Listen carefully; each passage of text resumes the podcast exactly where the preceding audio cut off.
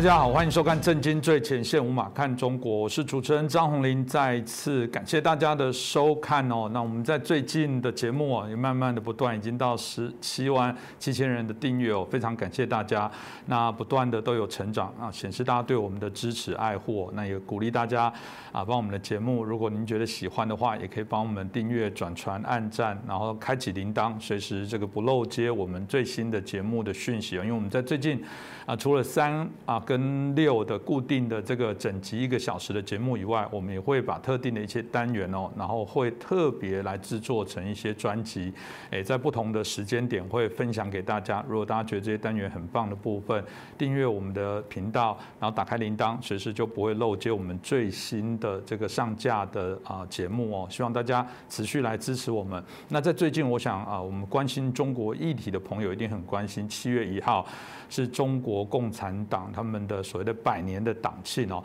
呃，当然很多人觉得这是一个哇非常中国人非常荣耀的一刻哦，也有人说嗯好像没有这么样的单纯哦，因为他们认为说好像有点山雨欲来风满楼，非常多的一些问题存在，因为在许多的观察者发现啊这次的维安规格当然非常高了，当然你会说按哪个国家元首，包含在台湾总统出去都一定有维安都有安全都是是如此，但有没有更高的规格？在这过程当中，有有人的确也看到包含许多的异议。人士哦，还是被这个所谓的啊这个管制哦，那包含我们看到许多的这个军人哦，甚至几百辆的这些啊车子进入到鸟巢啊体育馆哦，大家就觉得说好像不是这么样的单纯。如果大家还记得以前中共的党校蔡霞啊教授曾经也提过说，习近平是一个很没有安全感的人，所以这到底百年的党庆啊会有什么样的一些持续的一些发酵跟发展，我觉得值得我们好好来关心一下。那我们。今天很开心邀请到我们啊中国经济学家，也是我们的旅美学者陈小龙博士，陈老师你好，你好。主持人好，观众朋友们大家好。就是我们非常谢谢陈老师哦。我们每次我看留言都觉得哇，很多人说陈老师只要看到名字我就直接点赞就对了，就是一个所谓的非常有质量，然后评论分析非常到位、非常清楚，然后啊把许多的这些数据、资讯、资料的部分都说明的清清楚楚，甚至连人名哦都不是含混的带过。我觉得这也是我们很开心哦。节目有陈老师来作证之后，很多人都很喜欢看到老师。的一个平息哦，所以我觉得透过老师特别来解释中共的这些啊百年的党庆，我想一定是可以跟比别人更为深度的来做讨论哦。那当然，我们回到刚刚的这个所谓中共百年党庆哦，因为我们都知道，在啊整个欢庆的时刻，按理应该都是非常的开心，然后大家觉得欢欣鼓舞，但重点还是在习近平到底在这一个状况之下，到底是更稳定的、更确认的，他这个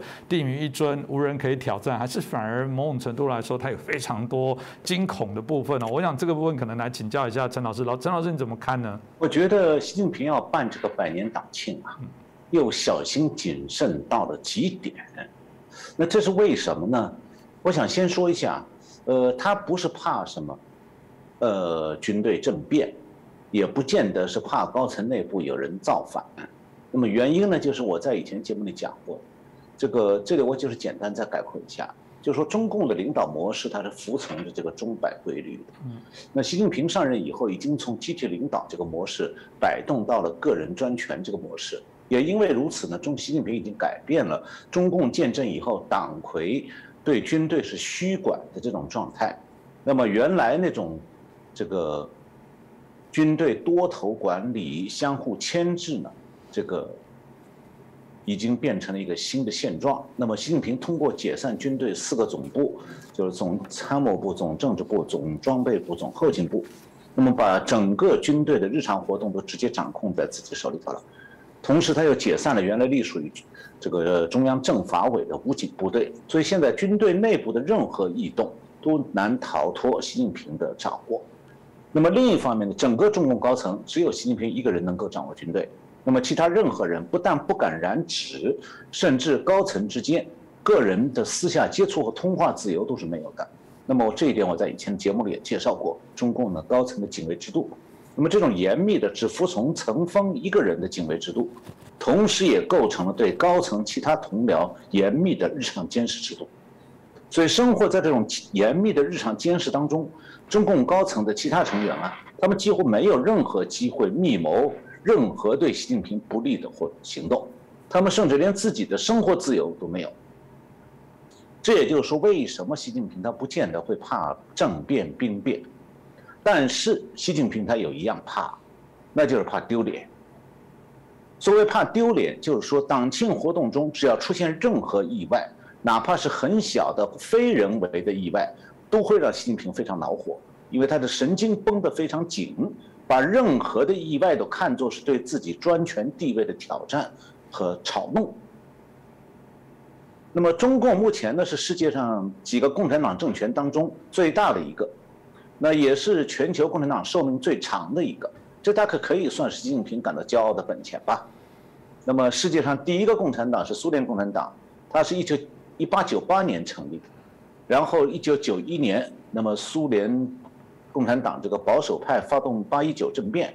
反对当时的苏联总统戈尔巴乔夫和苏共内部的民主改革派。然后政变失败以后呢，苏联的最高苏维埃就是相当于苏联的国会，呃，通过一个法案，宣布苏联共产党为非法组织，宣禁止它的活动。那么这样的话，这个苏联共产党就解，等于是解散了。那么当时投票，这个把苏联共产党宣布为非法政党的这个苏联的最高苏维埃，就是他的国会议员，基本上都是苏共高中高层的精英。哎，他们也都是苏共党员，居然他们投票取缔了苏联共产党，所以苏共寿终正寝的时候享年九十三岁，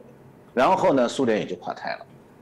那习近平觉得说，现在中共已经活得比苏联长了。他苏联九十，苏共九十三岁，中共现在说他一百岁了。那么另一方面，苏共从建国到苏苏联解体是历经七十四年，那么中共从建国到现在呢，只有七十二年，所以看起来呢，将来可能会比苏联活得长一点。他大概两年内还不至于就挂掉。但是，习近平会觉得说，中共不但这个像苏共那样没有没有像苏共那样垮台，相反还敢去点燃中美冷战，现在正在挑战美国，挑战全球秩序。他当然希望说中共还有第二个一百年，其中当然一个含义就是说，这个过了这第一个一百年，中共就可以想办法去称霸世界。这个就是他大规模举办百年党庆活动背后的生意，他是希望说用这个作为号召。让这个他的国人能够追随这个党魁为国效力，那么正因为有这样的声音，所以习近平不允许党庆活动当中发生任何意外，因为那样的话就会马上在民间引起种种复非。我呢现在看到这个国内的大陆上的一些这个民众在社交媒体上，呃，他们在干什么？他们在千方百计的挑毛病。这里有点毛病，那里有点出问题了，等等等等，就他们都想在看洋相。习近平就怕出现这种情况，让他展示这个所谓百年党庆的宣传失色。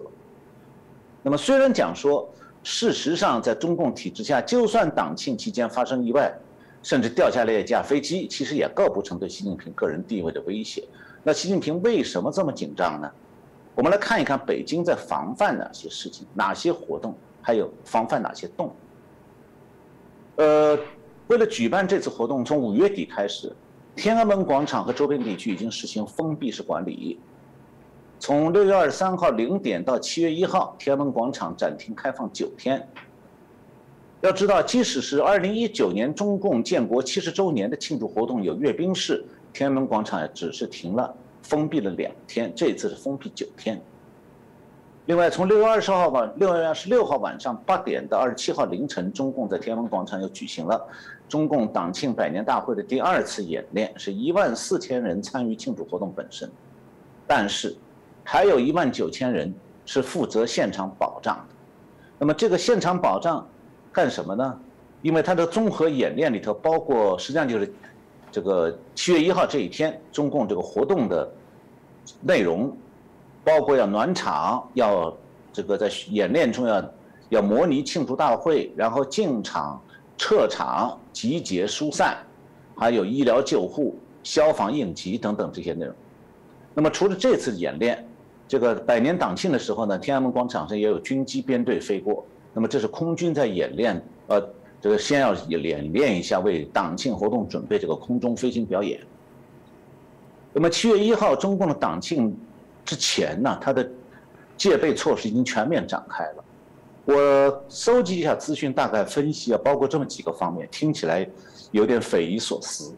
那首先是人口管控，从六月十二号起，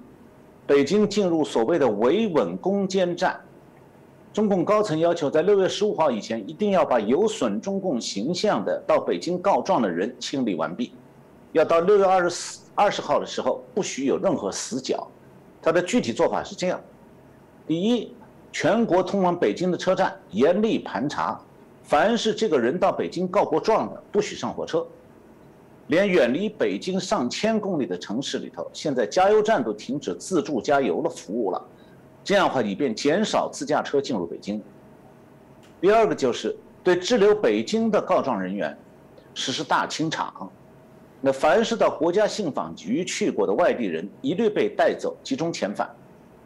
第三就是以安排旅游的名义，把住在北京的一部分异议人是强制带走，带到外地去，有的人甚至就就被抓抓捕收监了，关起来了。那么这类意见人士有趣的是，他不仅仅包括。主张民主的人士，他还包括主张热爱毛泽东的人士，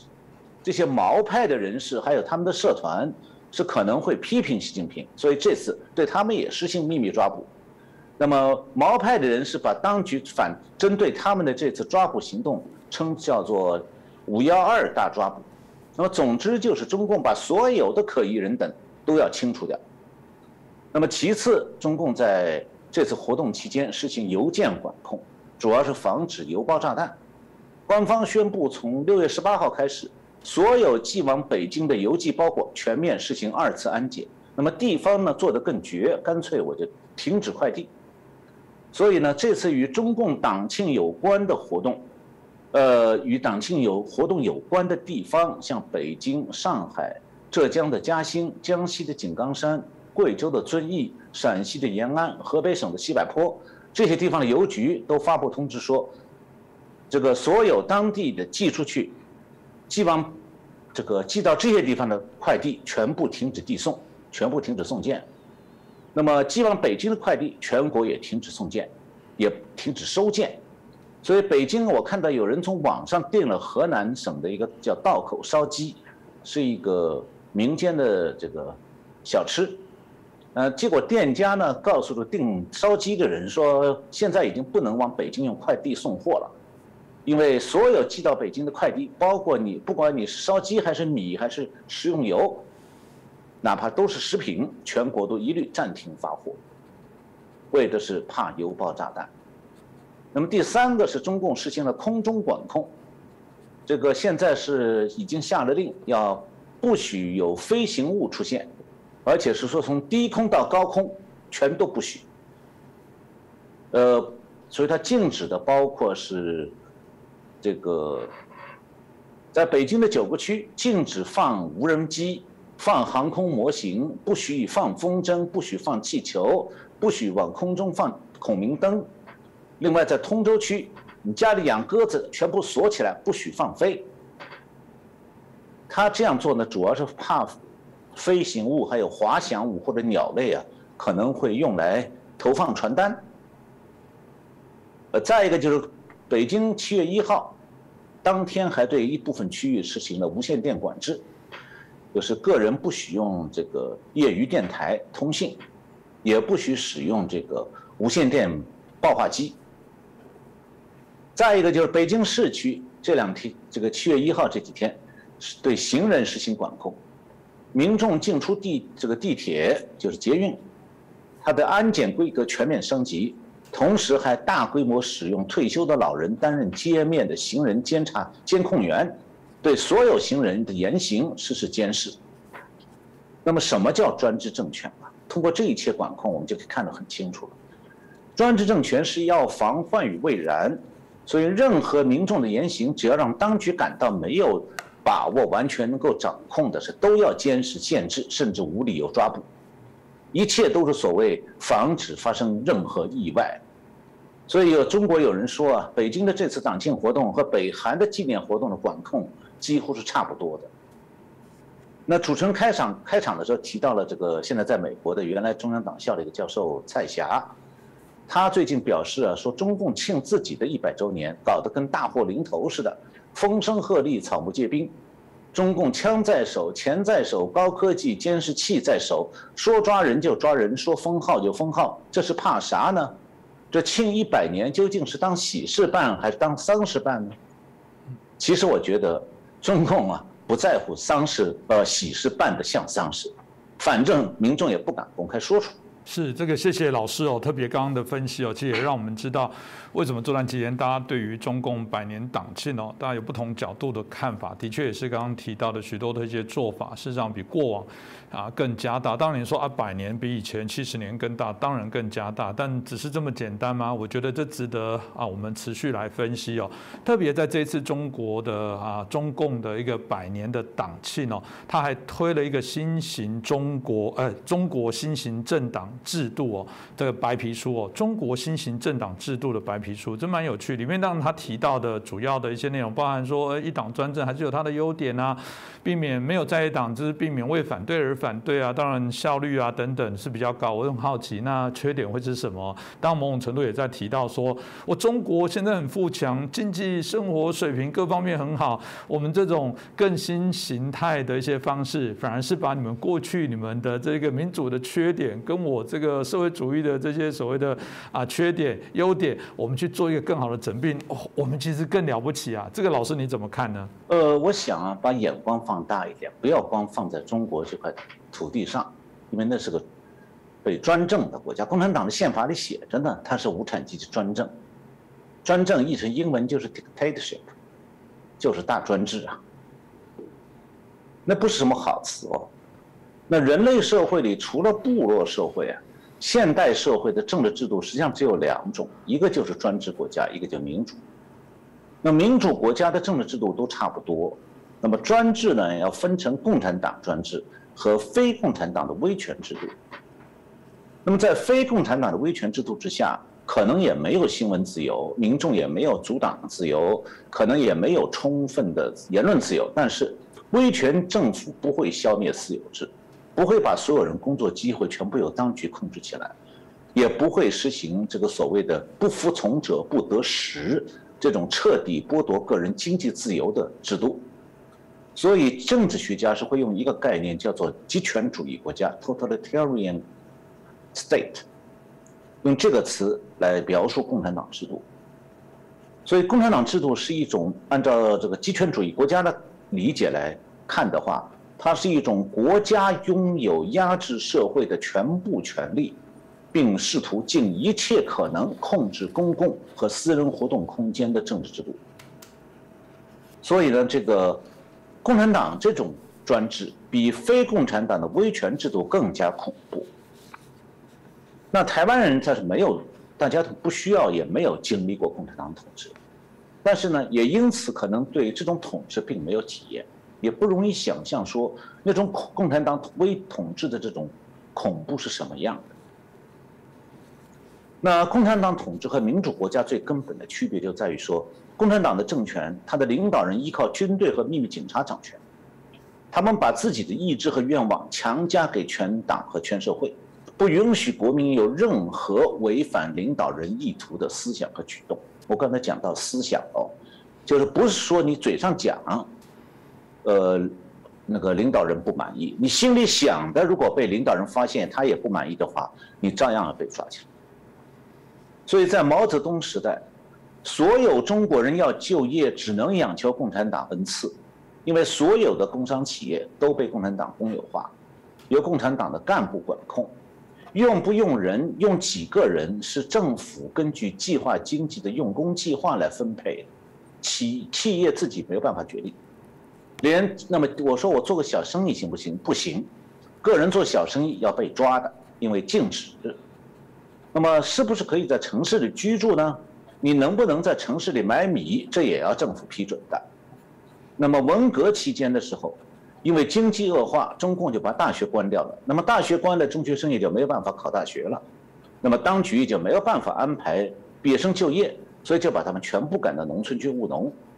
那么这些被迫务农的人，他的城市的户籍被取消以后，从此他就再也不能回到故乡那个城市就业了。那么在乡村务农的时候，除了生活艰苦以外，还完全面临一个个人完全没有出路的前景。因为作为一个农民，你虽然可以回到父母所在的城市，他们家里头父母家探亲，但是绝对不可能合法移居城市，那，只能在。这些被赶到农村去的人，只能在农村毫无希望的生活下去。那时候啊，辛苦劳作一年，年终除了分到一点口粮以外，能得到的现金也就是几十块钱人民币，那刚刚够这些人回家过年，买火车票。所以很多年轻的男孩女孩，十四五岁就这样被赶到乡村去自谋生路。我自己就有这样的经历。那么，共产党政权呢，通常是自称人民政府，但他的领导人深深的知道，自己统治下的民众并不喜欢自己，也不见得拥护这种党和政府。那么，如果听任民众做选择，那么国内随时会出现反抗，那么共产党政权的领导人也可能因此丧命。那么，这种反抗在大部分共产党国家都发生过。俄国十月十月革命以后，这个。当时在十月革命期间，俄罗斯的这个波罗的海舰队，沙皇俄国的波罗的海舰队的水兵有是同情和支持十月革命的，但是十月革命以后，他们开始不满，然后当时有一个这个波罗的海舰队的这个基地叫克朗施塔特，是一个海军要塞，我还到那里去参观过，在那里发生了这个水兵的几千个水兵的反抗红色政权的武装起义。然后列宁呢是调苏共的头目，列宁调动了数万陆军部队，然后残酷地处死了这些起义的水兵。那么这段历史，现在的俄国的历史博物馆都有介绍。那么除了俄苏联曾经发生过武装军队的武装反叛，那是早期，克格勃还没有建立全部的严密控制之前。那么东欧共产党政权陆续建立起来以后。在东德、波兰、匈牙利、捷克斯洛伐克这些国家，先后都发生过反对共产党政权的暴动，也都遭到了苏联驻军的镇压。那么，一九五六年的时候，匈牙利发生过反动暴反共的暴动，当时毛泽东还曾经很得意的以为说他统治下中国人民的诸心拥护共产党，结果一九五七年就出现了中国就出现对共产党政府的批评，于是恼羞成怒的毛泽东就通过反右运动。开始政治镇压。那共产党维护统治的手法最特别的地方，就是毛泽东经常讲的两两个词，一个叫枪杆子，一个叫笔杆子。所谓的枪杆子，并不是每天用野战军的坦克大炮对准老百姓，而是用警察的手枪构成威胁。他特别是建立秘密警察系统，通过这个系统，在全社会的所有机构安排监视和控制的人。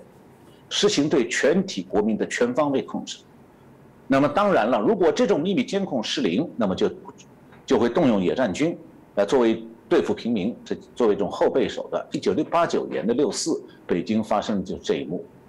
那毛泽东讲的所谓“笔杆子”，其实是个比喻，真实含义就是说，要通过全面控制学校的教育内容和媒体刊登广播的内容。潜移默化的、持续不断的对全社会成员实施洗脑工程，这种软性控制同时配合着让人们，包括中小学生在内，要把他们的日常行为、言论、思想实行硬性的管制，就是迫使全体国人按照洗脑工程的要求思考、说话、写作，要完全杜绝任何反叛意识或者反叛思维。那么在这种制度下，唯一的自由资讯来源就是国外的电台广播，但是在中国大陆以前，毛泽东时代的时候，收听国外电台被中共规定是叫做收听敌台，属于现行反革命罪，一旦被发现，就可能被枪毙。那么我自己在上个世纪七十年代是一个人住在安徽的一个乡村里头，晚上没有事，也没有灯油来点，也没有电灯，那么。看不了书，所以我就用一个半导体收音机偷偷收听国外的电台。那时候呢，最熟悉的电台就是台湾的中央广播电台自由中国之声，那还有就是在香港播音的美国之音。我的英文啊，就是那个时候从美国之音的英文教学节目里学会的。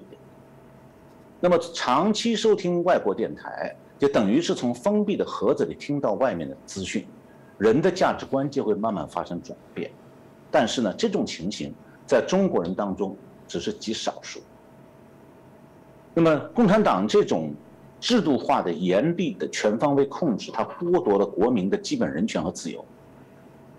所谓的我刚才讲的共产党政权的全方位控制，指的就是这种国家机器运用一系列制度化手段，对民众的政治活动、经济活动、思想和价值观念、日常社会活动等等，实施着无所不在的全面的持久性控制。在这样的全方位控制下。民众不但没有言论自由、选举自由、集会自由、结社自由、就业自由等等基本的政治经济权利，甚至也没有思想自由，连人们的伦理道德标准也要由政政府来规定。呃，我记得我在五岁以前，这个在上海住的时候，还在上幼儿园，那个时候有一个针对幼儿园小朋友的杂志，叫做《小朋友》。我记得有一期我印象很深，杂志上画的是一个穿着围兜兜的小朋友，老师在教他们回家去悄悄听你爸爸妈妈说什么，回来报告给老师，要把爸爸妈妈当反革命来监控。五岁小朋友哦，老师就在教他们怎么监控监控父母了。这就是大陆小孩所受的教训练。那么台湾可能没有人看过这个北韩的民众见到他们的这个。领袖，他们叫做慈父领袖，一个个会激动的痛哭流涕，好像见到神仙下凡一样。那是什么状态？那是所谓共产党政权的这个各全方位控制造成的，叫做斯德哥尔摩综合症，就是被绑架者对绑架者的精神依赖和效忠表示。那有人会说，中国改革了，不是已经变好了吗？不对啊，中共只是放弃了社会主义经济制度。是因为他的全盘的公有制和计划经济彻底失败了，快要拖垮共产党政权了，所以他只好恢复中华民国当年在大陆的企业私有和经济市场化。但是中共丝毫没有放松对民众的全面监控哦。这个世纪初的时候，互联网刚刚开通，中共当时还没来得及研发出封锁互联网的技术，那段时间还曾经出现过很短暂的在大陆的这个言论自由和思想自由。有民众可以匿名在互联网网站上阅读国外的资讯，但很快随着中共的这个软件研发出来以后，要在互联网上自由通信、自由发表言论，这个自由很快就被中共剥夺了。现在你要是在用在大陆都用的微信，在中国聊天，你讲上几句政治上敏感的话，马上你的微信账号就会被封闭，甚至警察很快上门来威胁，要敲掉你的饭碗。那么中共说啊，他的制度永远是最好的。那就像北韩的民众被共产党教育说，世界上最幸福的国家就是北韩。但是中共很清楚，他不可能完全信任国人，也不能信任任何官员，因为这些人其实心里可能都有反叛的想法。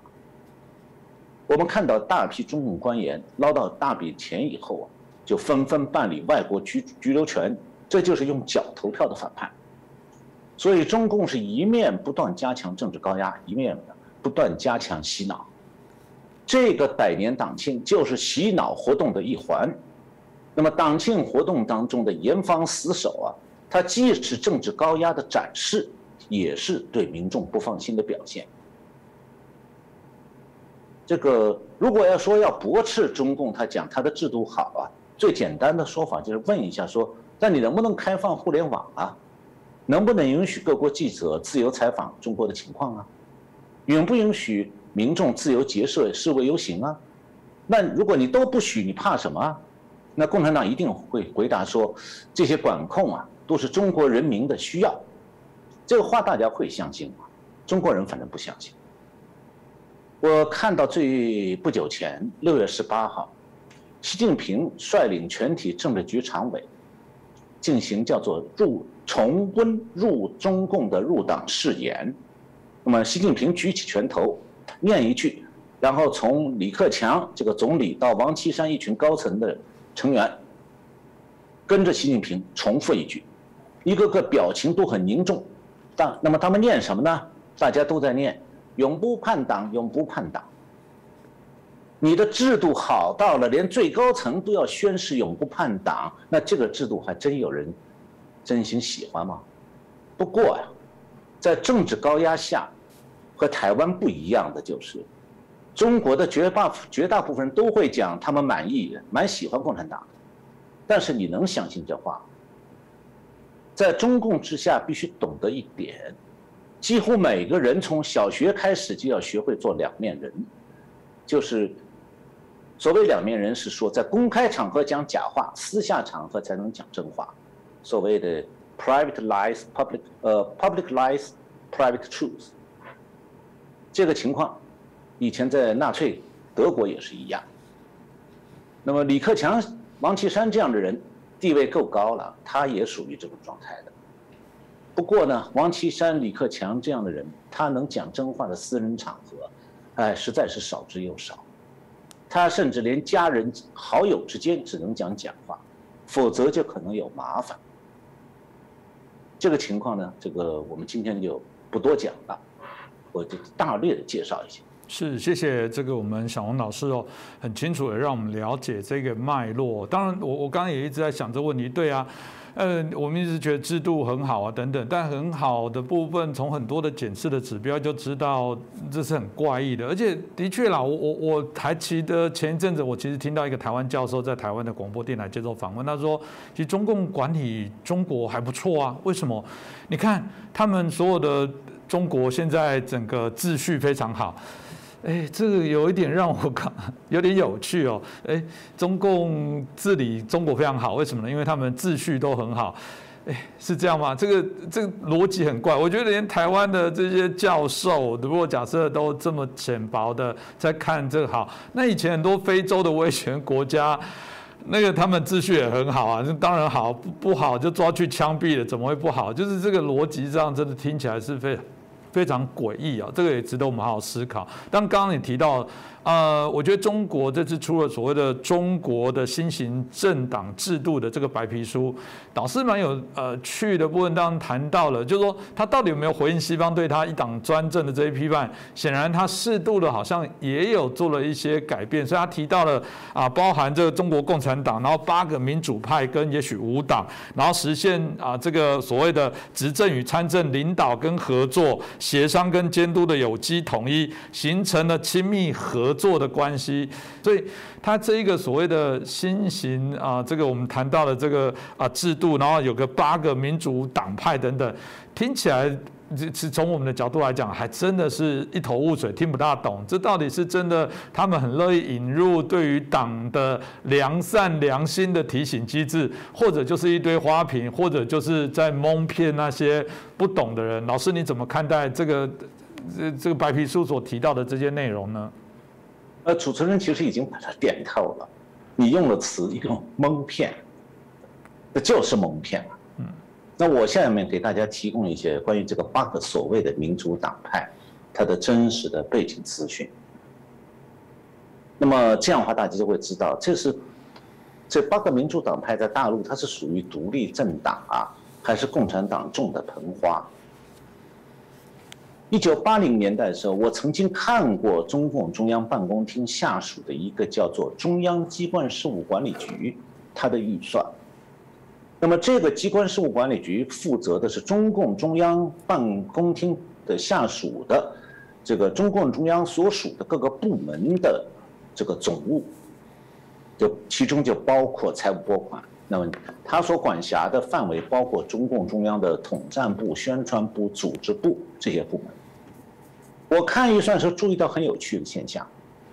这个预算当中啊列出了八个您刚才提到的这个中共大陆的民主党派，包括国民党中革命委员会，都列在这个八个民主党派之一。我看到这个中共中央办公厅的预算，就是中共中央的总体预算里头，包括这八个民主党派的经费来源。那么这八个民主党派在这个中共中央的预算里头。明确的列出来，他们的全部经费是经过中共中央统战部拨给他们的。这就像中共当年早期靠苏俄拨款提供经费，在中国大陆从事颠覆活动一样。那么毛泽东以前骂苏共啊是老子党，那把中共呢说苏共把中共当儿子党来对待，那确实啊，如果一个老子养着一个成年的儿子，那儿子如果这个成年了还得靠老子养着，不然就没饭吃，那么这个老子对儿子当然会有点指手画脚。那如果这样的儿子要反抗老子，这老子要是断了他的钱，儿子也就不敢反抗。那这个比喻啊。就是中共和那八个民主党派的真实关系。那老毛泽东还有一句话叫做“红花要靠绿叶扶”，意思是说共产党这个所谓的红花旁边有一些绿叶来衬托一下，看起来比较像样一点。那么这八个所谓的民主党派呢，其实就是共产党花钱养起来的绿叶。那么，他们敢向共产党张口说要真正的民主吗？要平起平坐可能吗？那不就是和靠老子养的儿子要造反一样，造老子的反一样啊？可能吗？那这儿子还活得下去吗？所以啊，这八个所谓的民主党派都是假货，他们是道道地地的花瓶党。另外，这八个所谓的民主党派的负责人当中，都有中共秘密党员。那中共让他们长期的保持党外身份，实际上是带中共操盘这些所谓的民主党派。那么，我在这里再补充一点，可能台湾很多观众们听了以后会匪夷所思：中共用同样的手法也操控着在中国公开活动的宗教团体，所谓的中共讲的合法宗教团体。那么这些宗教团体的经费来源和上面讲的八个民主党派是一样的。都归中共中央统战部拨款。那我看到中共中央办公厅下属的中央机关事务管理局，它的预算当中，中央统战部名下就列出了基督教三自爱国会、天主教的精灵神学会、哦南京神学院，还有佛教的精灵克经会，这些都是中共承认的所谓合法宗教团体。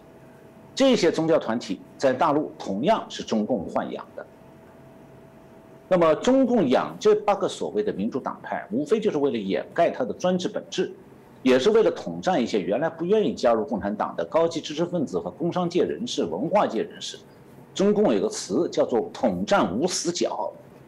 就是在共产党统治之下，他不会放过任何人，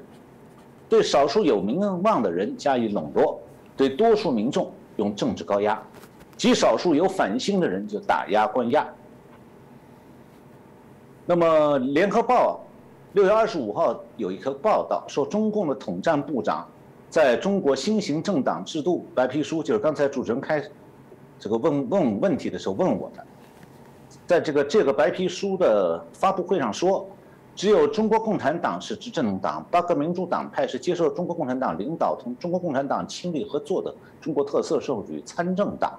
是共中国共产党的好参谋、好帮手、好同事，所以在中国没有反对党，也没有在野党。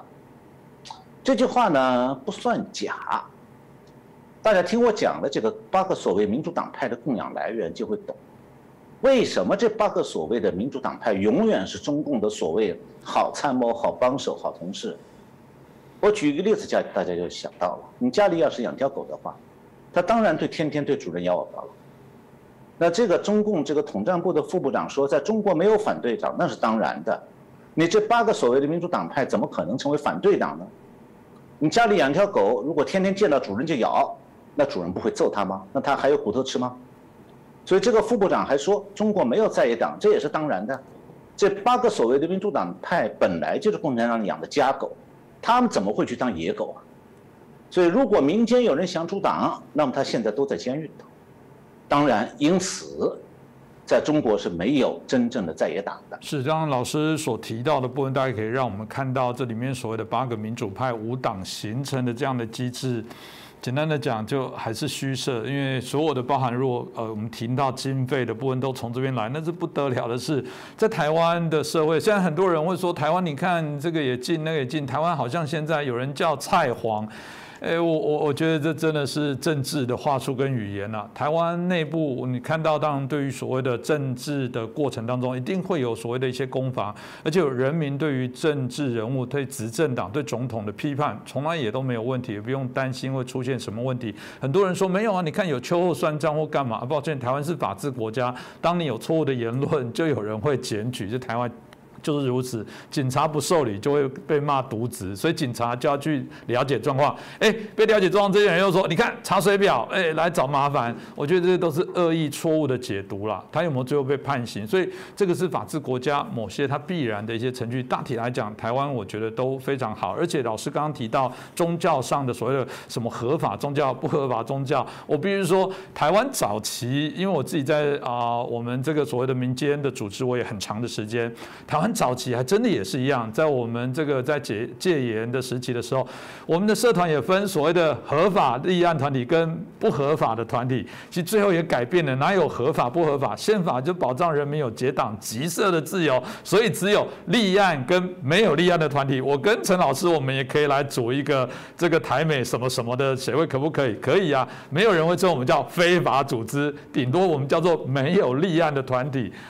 这这是一个非常简单区隔的部分哦，所以回到我们刚刚中共百年党庆的这个啊过程当中，其实还有一件事，我觉得也值得来关注，就是赵子阳的前秘书包同哦，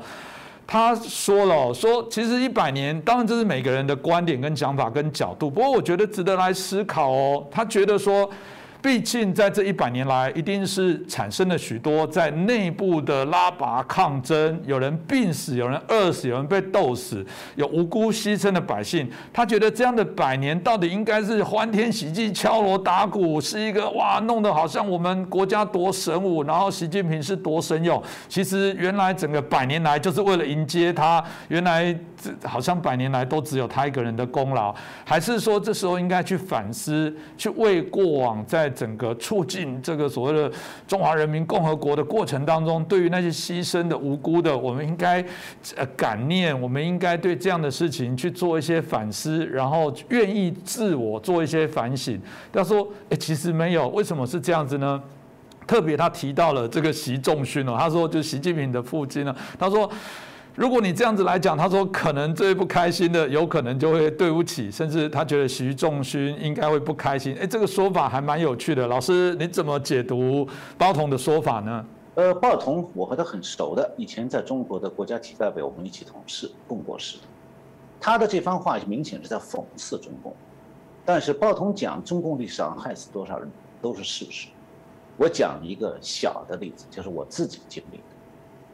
那我在安徽劳作，农村劳作的时候，刚去的第一年住在仓库隔壁。那么晚上啊，村子里的农民都不敢进我的门。我当时很奇怪，但是不知道为什么。一直到第二年才有人跟我讲实话，他说这个仓库当年是共产党统治时代啊，有一个老母亲和三个年轻儿子住的三间大房子，那么全部在一九五九年饿死了。全家最后一个饿死的是一个壮年儿子，饿死在房子里头。村子里已经没有人有力气把他抬出去埋葬，所以他是烂在房子里的。所以村子里人相信这个仓库啊是有鬼的，晚上有鬼，所以他们不敢来的。但是他们看到把我安排在那里，这用心也不是太好。他们认为说我从城里来的有阳气，阳气比较重。那如果把鬼把我克死了，说明真有鬼。我要把鬼赶跑了，那说明我的阳气重。那么后来一年以后，他们发现我一点没有事啊，然后他们开始晚上跑来找我聊天。那么一聊，我才发现说，不是一家会饿死，一九这个村子里头有不少家庭是一九五九年到一九六一年死了很多人。那么我就开始留心打听，一家一家问下来，最后发现这个村当时饿死了一半人口。这个地方在哪里？在肥东县，现在属于合肥市郊区，安徽省会合肥市郊区，离省城只有五十公里。农业条件呢是不好不坏，正常情况下不会饿死，但当时很多家庭都绝户了。像我刚才讲的，我住那个仓库那一家子，老母亲和三个壮年的青年孩，青年三个儿子全部饿死。那么那我所在的村子还出现不但是家庭绝饿死绝户，还有大人吃小孩尸体的情形。这是我第一次了解到毛泽东时代的黑暗。那么当时毛泽东的政策是掠夺全国农村的粮食，禁止饥饿的农民离开村庄要饭，怕这些要饭的进城让外国人看到。那么结果是全国农村民饿死三千多万人。那么这关于这段历史，台湾当年的匪情研究其实是把掌握的。我在中央广播电台的《自由中国之声》节目里也听到过介绍。可能台湾的听众很难相信，但这就是事实。现在中共也是默认的。但是啊，这么大的人灾人祸，共产党造成的人祸，共产党不是一件啊，他永远不会认错的。每次犯错，他都会让大量的国人以生命或者人生为代价，充当共产党错误的牺牲品。那像刚才讲到的，上个世纪的六十年代初的那个三年大饥荒。是毛泽东强行推行这个农业公有化的结果，那结果是中共让三千万农民饿死，然后把过错推到苏联头上。那文革的时候，毛泽东再次发疯发疯了，政治上有迫害几千万人，事后中共把过错推到了这个四人帮头上。那上个世纪末期的时候，中共的国有企业要垮了，整个。中共的国有经济都垮下来了，拖累的国有银行要破产，那么中共就让几千万国有企业的职工下岗失业。这样的话呢，好让国有企业的厂长、经理把绝大部分国有企业呢私有化到自己口袋里去。这件事到现在，中共不但不认错，而且不承认有过，试图蒙混过关。那中共的宣传呢，从来是为自己的过错找替罪羊的，或者瞒瞒天过海。永远是把坏事说成好事，这已经成为中共统治史上的规律。当然了，如果去从一个第三者的角度去认识中共的统治史，就是你不要站在中共的立场，也不要站在被中共统治这不敢讲话的老百姓的角度，从第三方的角度去看的话，中共其实他在自谈自己统治史的时候。也有很多难以自圆其说的困境，那就看啊，这个困境外界点不点出来。这里我讲一下，我去点这个中共困境的，呃，一些一些情形啊。那第一次呢是二零零九年，中共庆祝建国六十周年，我呢写了一篇文章，也接受过法国国际广播电台的采访。我在文章和采访中都提出一个说法。就是中共这六十年里面，三十年是两个三十年，前三十年后三十年是互相打架的。那么中共是把一九四九年到二零零九年的历史大概分成两个阶段。你如果把前三十年后三十年各个离开来隔开来，官方媒体宣传的成就听起来嗯好像蛮顺理成章的。前三年他说他革命成功了，后三十年改革也成功了，但是。你如果把前三十年、后三十年合并起来，哎，结论就相反了，它完全失败了。为什么？对后三十年中共的改革，他们用的经常讲改革开放，听起来说改革开放，你看成就蛮大。但是你要把前三十年拿在一起看呢，结论就相反了，不是那么回事。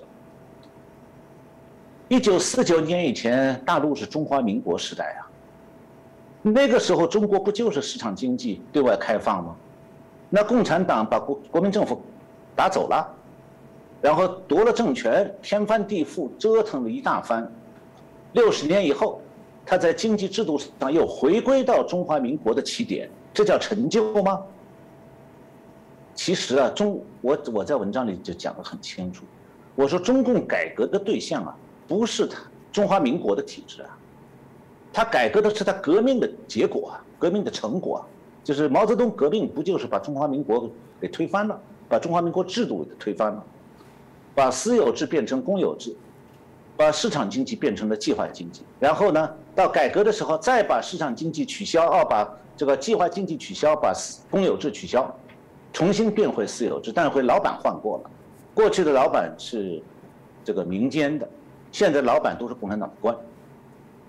那么改革的成功其实是对共产党前三十年革命的否定。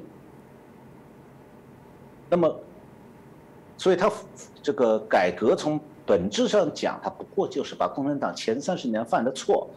给改正过来而已，是顶多算是功过相抵。那么最近啊，中共建建立这个百年党庆，我又刚写了一篇文章。我分析的是中共建党以来，它在国际关系方面，两个五十年之间互相打架的这种矛盾。因为啊，中共这一百年，他讲他党庆啊，他这个对外的战略走的是一个闭环，一个圆圆圈，他是从敌视美国开始，然后变成亲近美国，再从亲近美国重新回到敌视美。那么，按照中共和美国的关系来衡量，中共的一百年正好分成两个五十年。第一个五十年从一九二一年到一九六九年是中共敌视美国，差不多五十年。那第二个五十年是一九七一年到二零一九年，也是差不多五十年，是中共亲近美国的五十年。然后从二零二零年开始，中共点燃了中美冷战，那么中美关系重新进入中国中共敌视美国的阶段。呃，中共的中国这个国家的国运，就在中共对外战略这个一百八十度两次大转折当中颠簸起伏。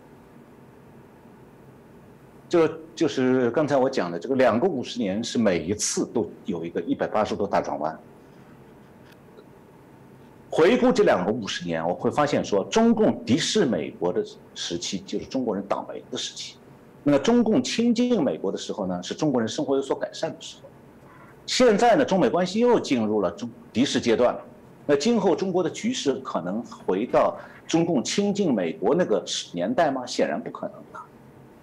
所以你把中共这个两两个一百年分呃这个一百年分成两个五十年两段以后啊，你明显看出来前后两是两个五十年互相打架，相互矛盾。中共讲它是一路走来高歌猛进，永远都有这个步步胜利。其实这两个相互矛盾、互相否定的五十年，证明啊，中共是一贯胜利啊，还是在反复的自我打脸啊？大家想一想清楚。如果讲中共的经济改革方向是要靠近国际社会的市场经济制度，因此融入国际经济、遵守国际规则、亲近西方社会的领头国家美国，那么今天中共重新回到美国敌视美国的立场，不就是在开倒车吗？那如果说中共本来就敌视民主、敌视西方大国，所以百年以后必然还是敌视美国，那过去五十年当中，中共在亲近美国呀，而且以此为成就啊，这说明中共是在失败呀，还是在成功啊？那么进一步看，既然中共是早晚都要反美，他为什么不一路反到底，要中途掉头呢？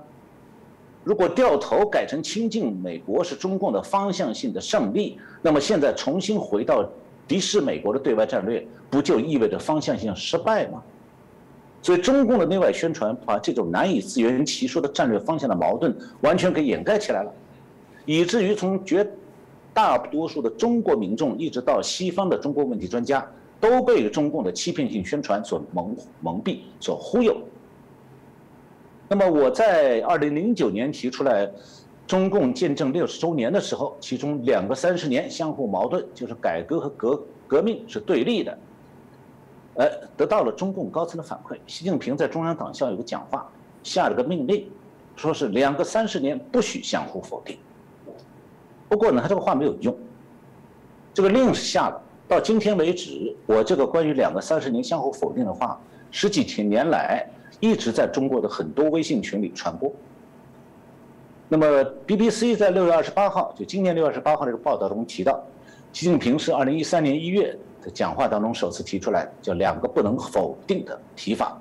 具体就是这样一句话，叫做不能用改革开放后的历史时期否定改革开放前的历史时期，也不能用改革开放前的历史时期否定改革开放后的历史时期。这话什么意思？就是用政治命令封杀国人的思考。那现在我又提了一个新的，中共建党一百年来两个五十年的相互否定，说不定中共会再下一道命令，说两个五十年不许相互否定。但是啊，这个中共的政治高压不能阻止国人真正的继续思考。我关于两个三十年相互否定的话，在中国国内传播了十几年了，这就证明大陆的人还是想要听到一些深入的分析。那么，为什么？会出现两个相反的五十年？中共的第一个五十年，其实它是中共依赖苏联的必然结果，属于奴才报效主子的行动。那中共的第二个五十年，是中共为了图谋崛起、挑战、威胁苏联，结果是遭到苏联核威胁，然后走投无路之下，美国保护了他，他投靠了美国。那么，至于最近重新开始。威胁美国是中共这头被美国这个东郭先生收养的狼，重新现出了他的文明本性，还要想崛起，是为了挑战美国，也是为了摆脱它发展的困境。所以，中共从敌视美国转变成亲近美国，不意味着中共改邪归正；从亲近美国再转变成敌视美国，是中共的恶习再现。所以，贯穿中共的一百年历史，两个五十年的区别。还有从亲苏到这个敬美，再到反美这个战略大转折，展示出来就是中共集团一个基本的特性，它总是依靠外国的支援图谋壮大，壮大之后必然去反咬为他的手。那么中共这种特性呢，苏联当年是吃了夺命大亏的，也可以讲说苏联是在美苏冷战的沉重负担当中，又不得不背上中美呃中苏冷战的巨大包袱。这样一些军备负担，最终压垮了苏联。那美国两次呢，也养虎为患，两次把一个苏共政权和一个中共政权培养壮大。那最后两次都被迫进入和这两个他自己养壮的共产党政权进入对冷战状态。那犯一次错可以说是美国的愚蠢和大意。那同样的重大错误，原封不动犯第二回，就值得深思了。那么其中一些细节，就为什么中共会两次一百八十度大转弯？呃，我在六月二十二号这个新唐人电视台的节目里介绍过，大家可以去找这个节目看。那如果有观众希望说在正经最前线的节目里头再讲一次，那请您呢在这个节目的留言里头，呃，告诉制作单位，我们的制作单位呢会来做安排。好，谢谢大家。是，谢谢我们这个小王老师哦，在今天啊，从中共百年党庆啊，让我们看到许多我们也许没有注意到的这些细节项目的部分，让大家更可以了解中国共产党在整个啊这个体制运作百年来，显然还是有许多的一些问题哦，那值得我们来好好来做一些相对应的持续的一些关注啊。再一次感谢陈小龙博士哦，啊，今天很清楚的帮我们介绍。老师刚刚提到许多的题目，我想如果朋友有兴趣或希望老师再有什么样的题目来作为解析哦？如果您的留言，我想我们都很乐意来回复您，甚至跟老师来做一些啊讨论，把这些大家更急迫想知道的讯息，我们在节目当中清楚跟大家做分享。再次感谢陈老师，也谢谢大家的收看。谢谢主持人，谢谢我们各位观众朋友们收看。